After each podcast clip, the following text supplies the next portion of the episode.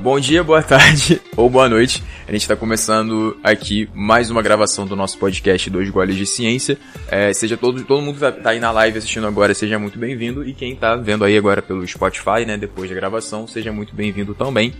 E hoje a gente quer falar um pouco sobre cirurgia bariátrica, né, Lucão? O pessoal tá perguntando bastante sobre isso. O pessoal tem muita dúvida, principalmente uh, os nutricionistas também, né, na hora que recebem os pacientes. E também os pacientes uh, que têm interesse em fazer a cirurgia bariátrica. Ainda tem muito tem muitos mitos ainda, muita, muita confusão sobre esse tema e a gente quer dar uma, uma luz hoje sobre esse assunto aí.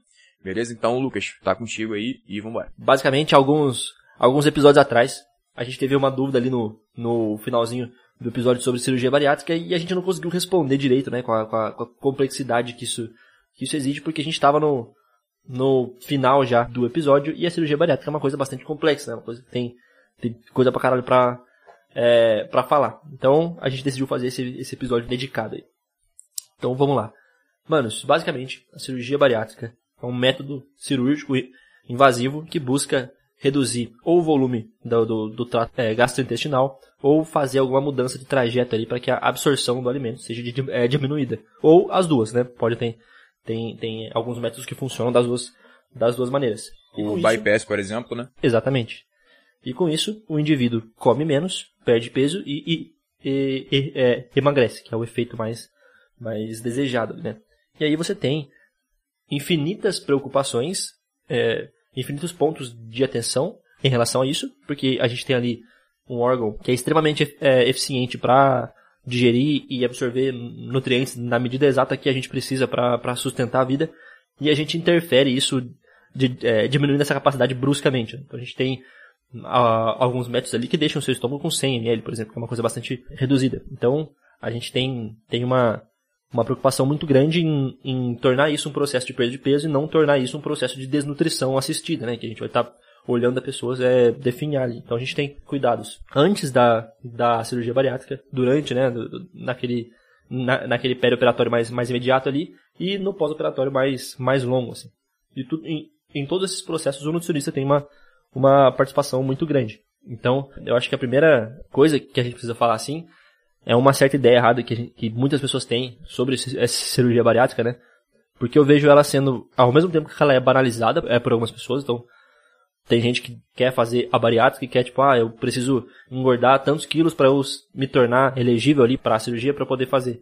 E tem gente que é o contrário, né? Que tem essa essa opção negada porque acredita que é uma coisa, que é uma, sei lá, um sinal de falha, assim, ah, eu falhei em emagrecer e eu, eu vou precisar fazer a cirurgia, né, Brandon? Exatamente, cara. E é muito importante a gente lembrar, né, é, entender onde que ela atua de fato e lembrar que cirurgia bariátrica é uma coisa que é já um pouco antiga e hoje a gente tem outros métodos para atuar de forma parecida uh, e menos invasivos, né? Mas a cirurgia ainda é feita, ela ainda tem a sua utilidade, mas a gente tem que entender para quem que serve, né? Mas primeiro, é, que nem você já explicou como é que funciona, vamos entender dentro do ponto de vista do emagrecimento para que que ela serve, né?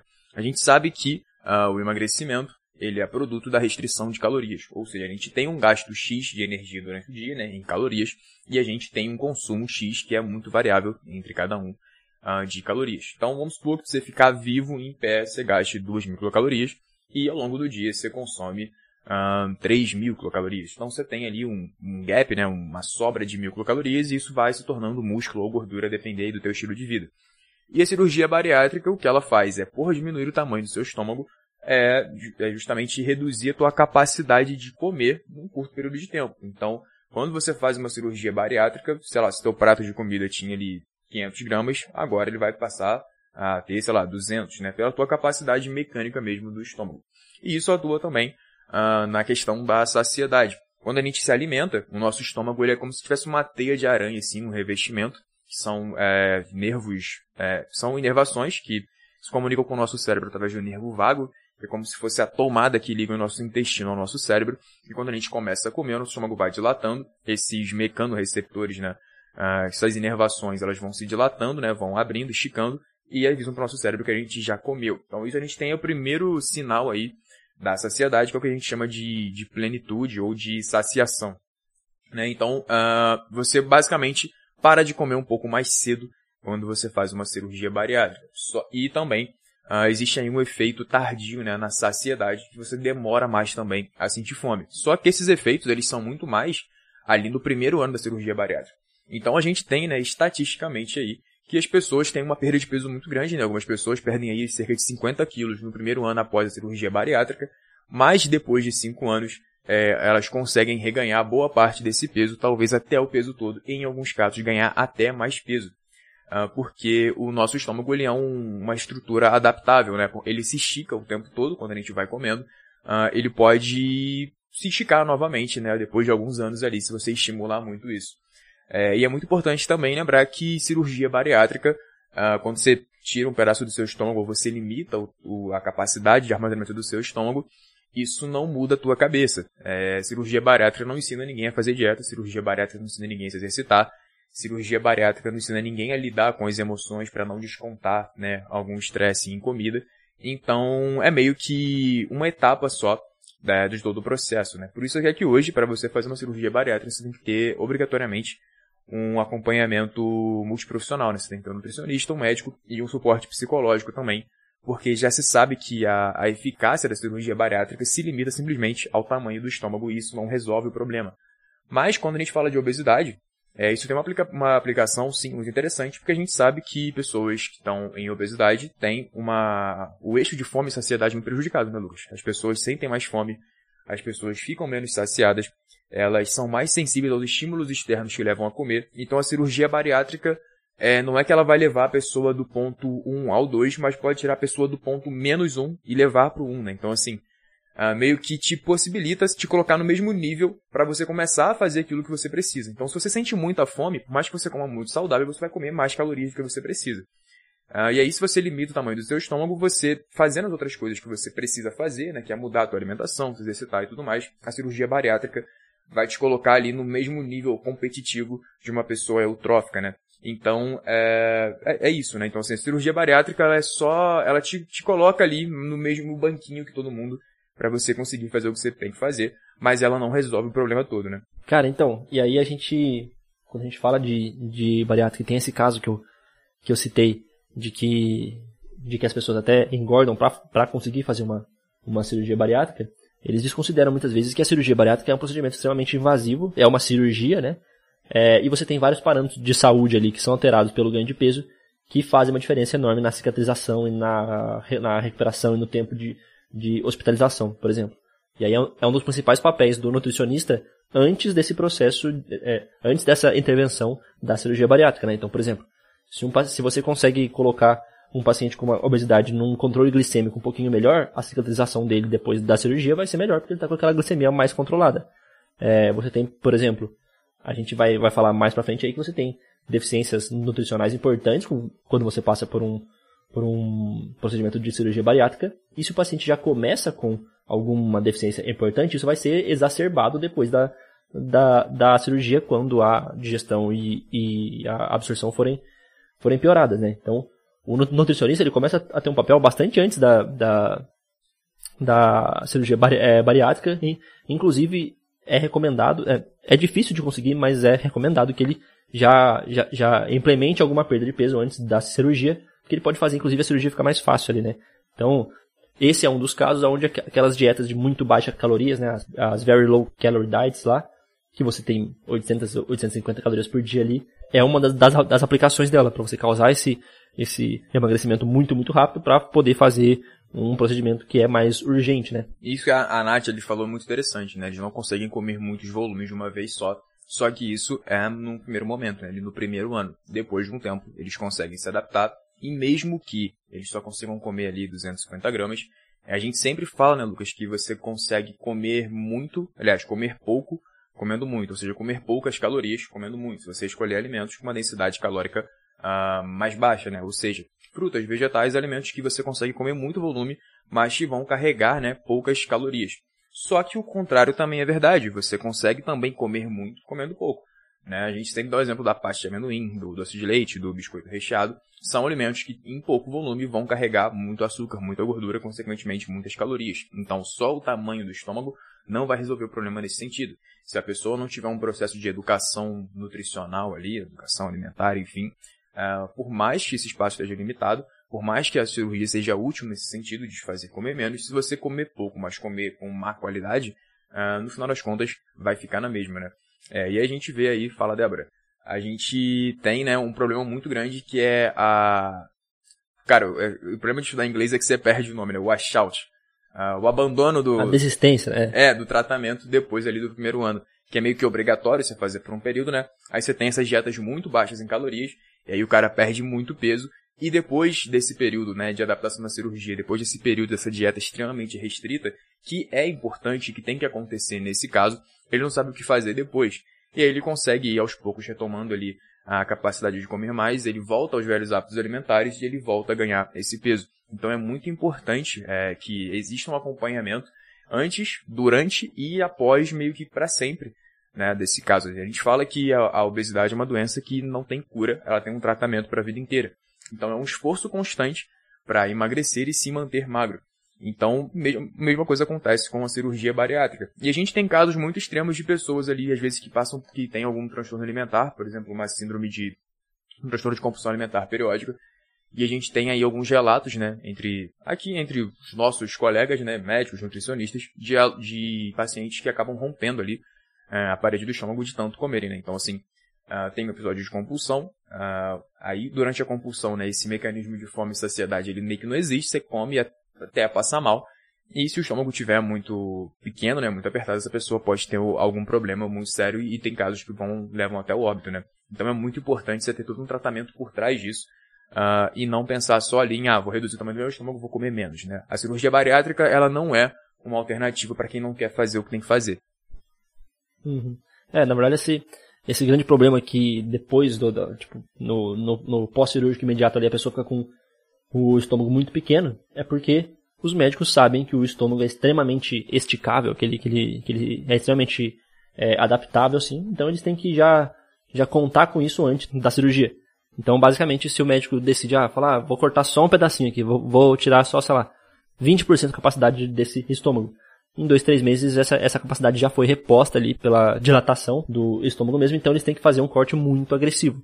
E aí no pós-cirúrgico imediato, você tem que fazer, sei lá, seis, sete refeições por dia, que são basicamente de líquidos com um gostinho de alguma comida, é, e você toma, sei lá, meio copo por refeição, assim. Então é uma coisa muito restrita. E aí, ao longo das semanas e, e dos meses, você começa a progredir tanto em relação ao volume, né, você começa a aumentar um pouquinho o volume, é, quanto em relação à textura. Então você sai daquele líquido totalmente líquido, vai para um purê, vai para uma coisa menos homogênea, depois para uma para uma alimentação mais mais mais normal, assim entre aspas, né? Então é por isso que esse esse pós-cirúrgico é tão ruim, porque o médico sabe que você vai ter uma readaptação, então ele precisa já considerar isso quando ele faz a redução do estômago.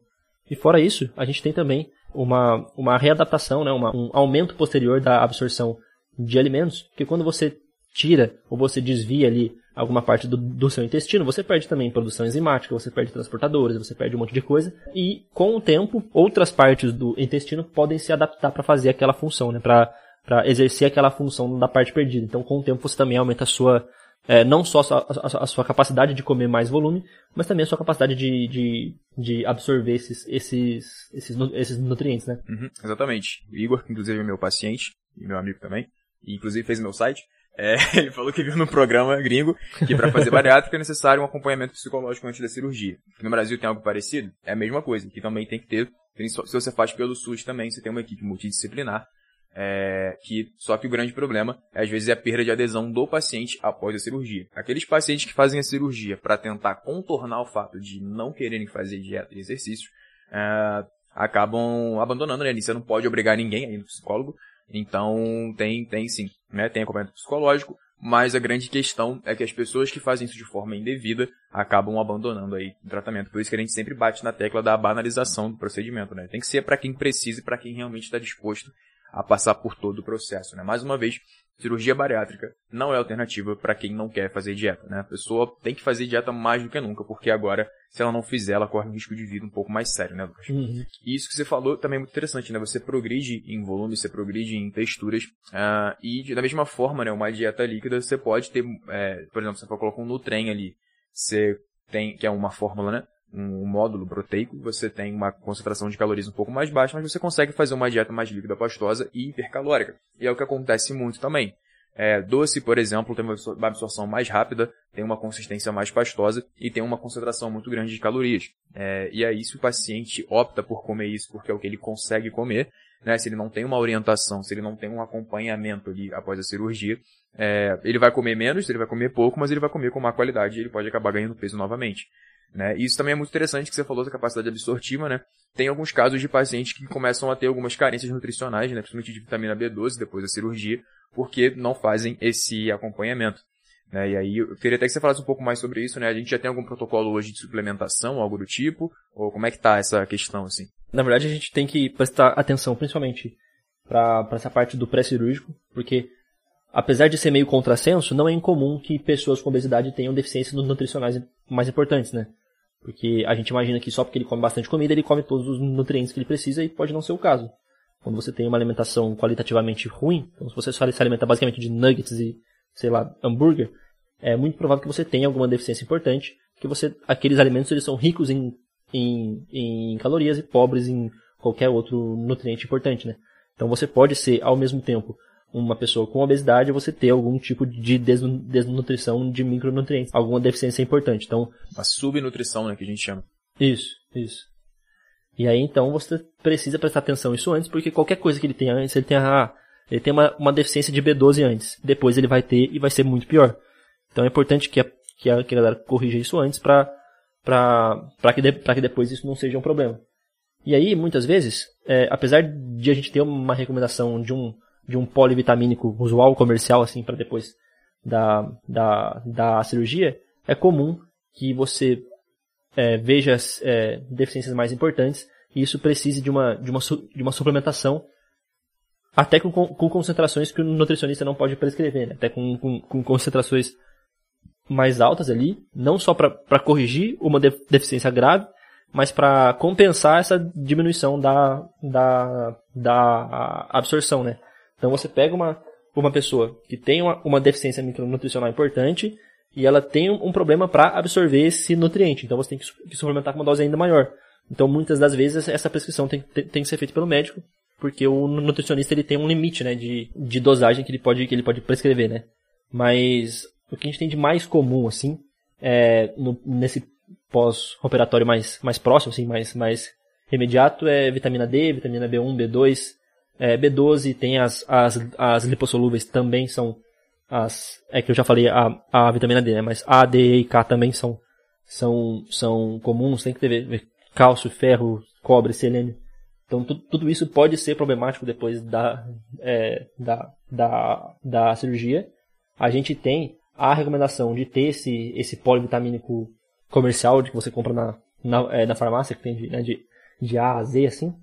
É, mas você pode é, na maioria das, das vezes você vai precisar de uma, de uma é, suplementação adicional pontual ali para corrigir alguma coisa mais mais grave, né, velho? Uhum. Exatamente isso que você falou, né? Muito interessante, né? Que pode parecer contraintuitivo, um contrassenso, um obeso ter deficiências nutricionais. Isso que você falou do padrão alimentar, a gente consegue ver muito naquele programa Quilos Mortais, né? É, eu não concordo muito com os métodos que são feitos ali, mas ele é muito interessante como estudos de caso, né? Para você ver os casos das pessoas que sofrem ali com obesidade mórbida, que são as pessoas que se beneficiam mesmo uma cirurgia bariátrica. Isso é um caso onde eu acho que é realmente necessário, porque quando chega naquele ponto, é, tem muita coisa desregulada ali, e para chegar naquele ponto já tinha também alguma coisa desregulada, então a cirurgia, ela ajuda, né, ela é um, um degrauzinho ali na, no caminho, né, para o controle dessa condição. E aí você vê o padrão alimentar ali, principalmente nos Estados Unidos, né, onde acesso a fast food, a comidas menos nutritivas e mais calóricas é muito facilitado há comidas mais nutritivas e menos calóricas também, mas eu acho que é, nesse caso a liberdade ela acaba sendo, ela tem prós e contras, né? Você consegue comer meio que tudo que você quiser, mas é muito mais prazeroso, muito mais prático comer mal, né? É, e, eu, e, é muito interessante também a gente ver ali é, o protocolo, padrão que a gente tem para esse caso, né? Aquela dieta ali com uma restrição calórica ali uh, de mais ou menos 50%, dependendo, né? É, ali eu acho que o protocolo padrão dele é uma dieta de 1.300 quilocalorias, baixa em carboidrato e alta em proteínas. E a gente vê que é meio controverso ali é, os dados quando a gente fala de adesão e quando a gente fala de, de engajamento né, e resultado. Algumas pessoas conseguem seguir essa dieta e perderem 40 quilos em dois meses para fazer cirurgia. Outras pessoas acabam até ganhando mais peso, é, não fazendo a dieta, mas porque por não conseguir fazer dieta, acabou compensando e comendo mais, né? E eu acho que é um problema que a gente vê. É, talvez a falta de, de preparo, né? Dos, dos profissionais e de discussão também desses protocolos padronizados que a gente tem para tratamento né, de, de obesidade. É, a obesidade é muito complexa, então a gente não pode dizer que é um, não pode ter um tratamento único, né? Claro que é, o tratamento de obesidade é emagrecimento. Emagrecimento depende de déficit calórico. Só que tem várias formas, várias velocidades, né? Para se fazer isso. Até a gente já falou isso num, episódio alguma vez, né? Falando sobre o estresse tolerável. Né? Toda mudança de hábitos, toda perda de peso, ela vai ter obrigatoriamente algum estresse que o paciente vai ter que passar. Mas alguns pacientes vão conseguir passar por isso num nível maior do que outros. Então, algumas pessoas podem sim se beneficiar dessas dietas super restritivas.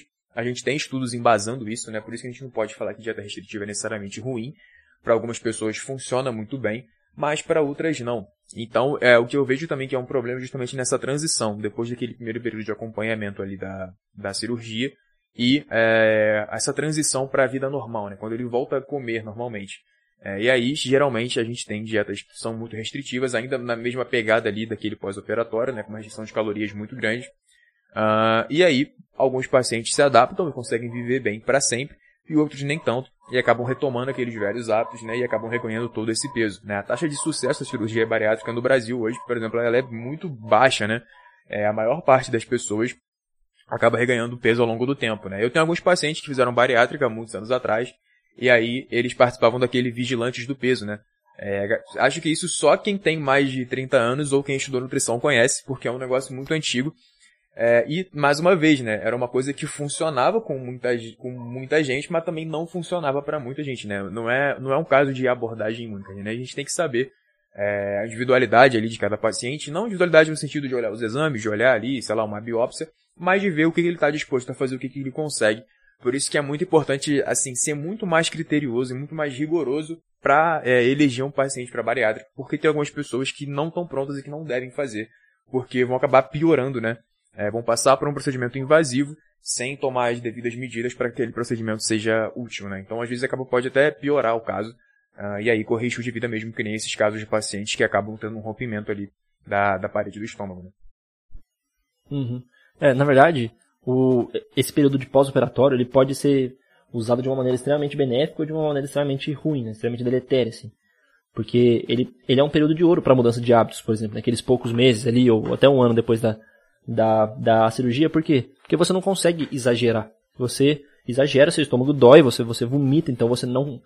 Você tem esse, esse facilitador muito grande que o, o seu volume de, de, de alimentos vai ser extremamente é, reduzido ali. Então você pode usar isso para o seu bem e falar, olha, já que eu não consigo comer muito, já, já que eu tenho um, um freio de, de emergência aqui no, no, meu consumo alimentar, eu posso usar isso para desenvolver bons hábitos, já que eu não vou sentir tanta fome porque eu vou ter alguns estímulos aí que a gente chama de anorexígenos, né, que são os estímulos que, que brecam a fome.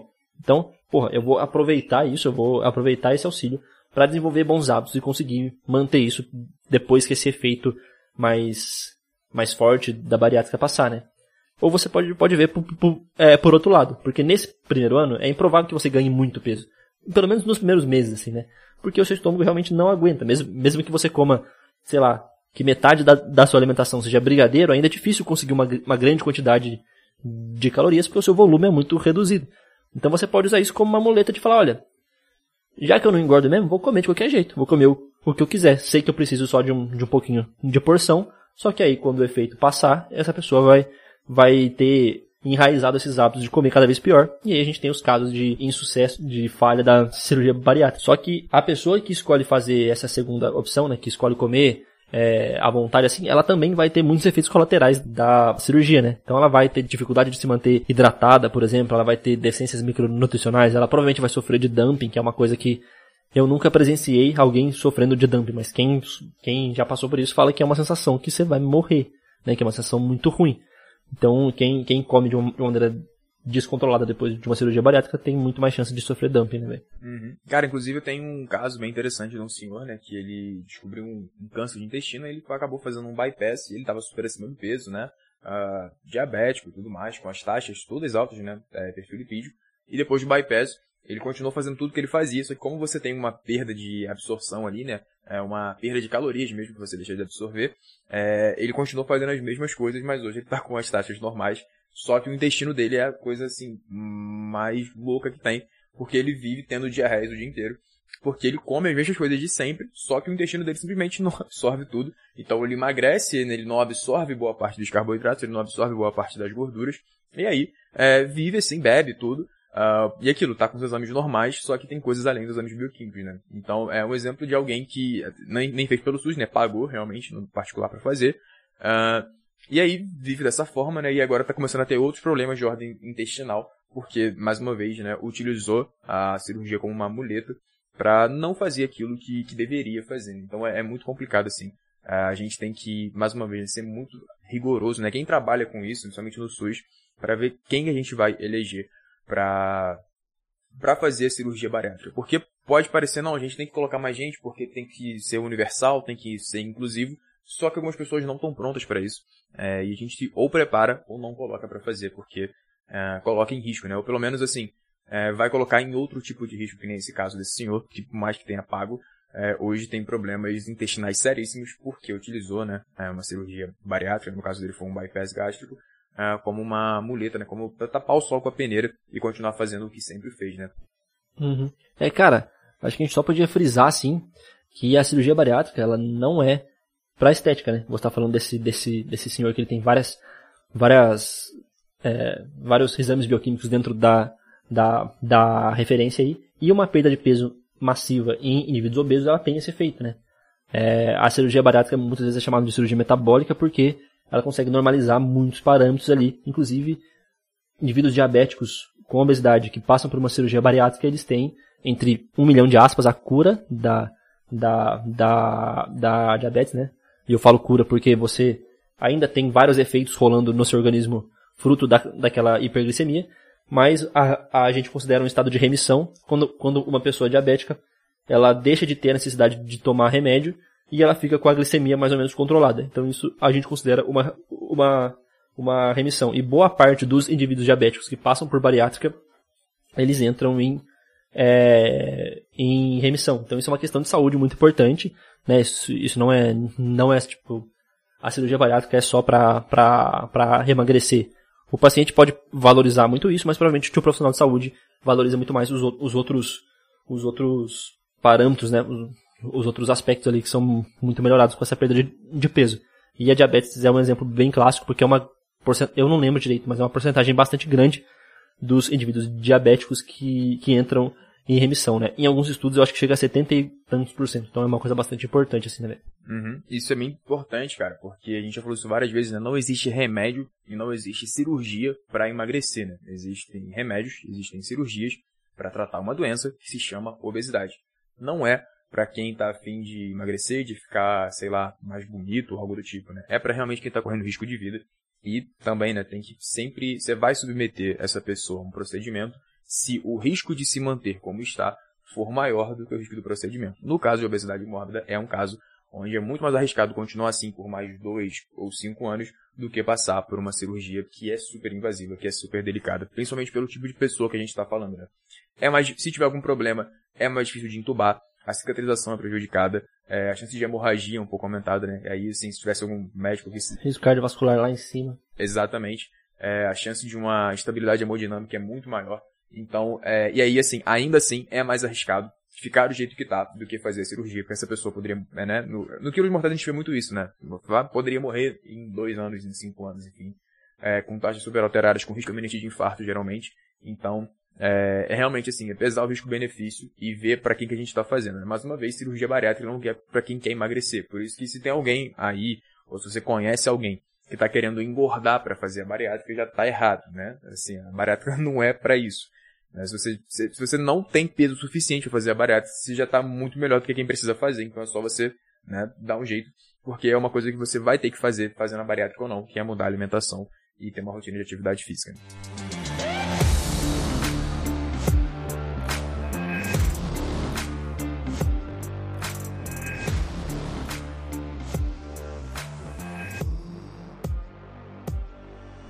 O Pedro Prata perguntou se o uso de sibutramina pode ser crônico. cara, não deveria ser crônico.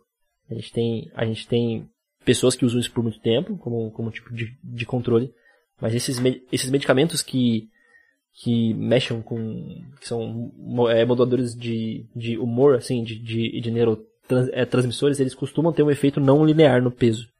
Então, tem alguns é, medicamentos onde você perde peso num, num, num é, momento inicial e ganha depois, tem alguns que você ganha primeiro e perde depois, mas isso não costuma é, ser, ser sustentável ao longo dos anos, por exemplo. É uma coisa mais, mais é, pontual, apesar de que o uso indiscriminado existe bastante, né? Uhum. Inclusive em gente que não precisa, né, cara? recebo direto, uhum. meninos de 20 e poucos anos, sei lá, Isso 75 é muito, quilos muito comum de, de meninas que só tem uma pochetinha que gostaria de perder, vai no médico, recebe receita. Isso é muito comum, muito comum mesmo e triste, né, velho? Uhum. Nath, é triste quando a pessoa volta à alimentação anterior. Tive um paciente que tinha feito bariátrica há dois anos, tomava dois litros de café adoçado por dia, McDonald's com refri e salgado de centro todo dia. Pois é, é mais um caso da pessoa, né, que talvez tenha usado como uma bengala ali para achando, né, que não precisaria fazer dieta. Então realmente é bem complicado. É, eu tenho alguns pacientes que passaram pela bariátrica, mas fizeram 10 anos atrás, já estão bem estabilizados assim. É, eu acabo recebendo a galera mais desse público, assim. Mas já tive contato em estágio, né? Pessoas que fizeram a bariátrica e também no convívio pessoal. Acho que todo mundo conhece alguém que já fez uma bariátrica. É, e provavelmente conhece alguém que fez bariátrica e ganhou peso de novo. E tá com os mesmos problemas que tinha antes, né? Então é, é bem complicado mesmo. Por isso que a gente sempre bate na tecla, né? Contra a banalização do procedimento.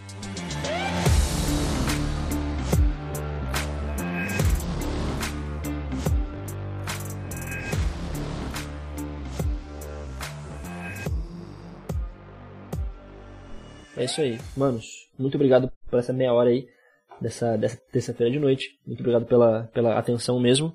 E terça-feira que vem a gente tá. E, e quinta-feira a gente tá aqui gravando o Ask Bigode. Se tiverem alguma dúvida que quiserem que a gente responda, deixa pra gente aí. Pô, obrigado a todo mundo que participou e a gente se vê na, na quinta-feira. Se tiver mais alguma dúvida, vocês podem mandar lá no direct, vocês podem mandar na caixinha. Todo dia o Lucas a gente acaba abrindo alguma outra. E aí a gente pode talvez falar um pouquinho mais no episódio de quinta-feira, que é meio de pauta aberta, assim, mas trocar ideia, tá? E não deixem de assistir quinta-feira, né? Por mais que não tenha pauta, é o melhor dia, porque vocês podem perguntar qualquer coisa, a gente responde. se a gente não souber também, a gente não sabe. É o, é o dia da conversa de bar, né, velho?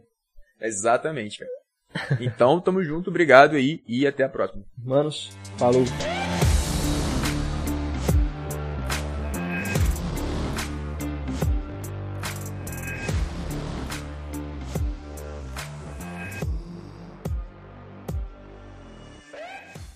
Esse programa foi editado por Fascine Me Podcast.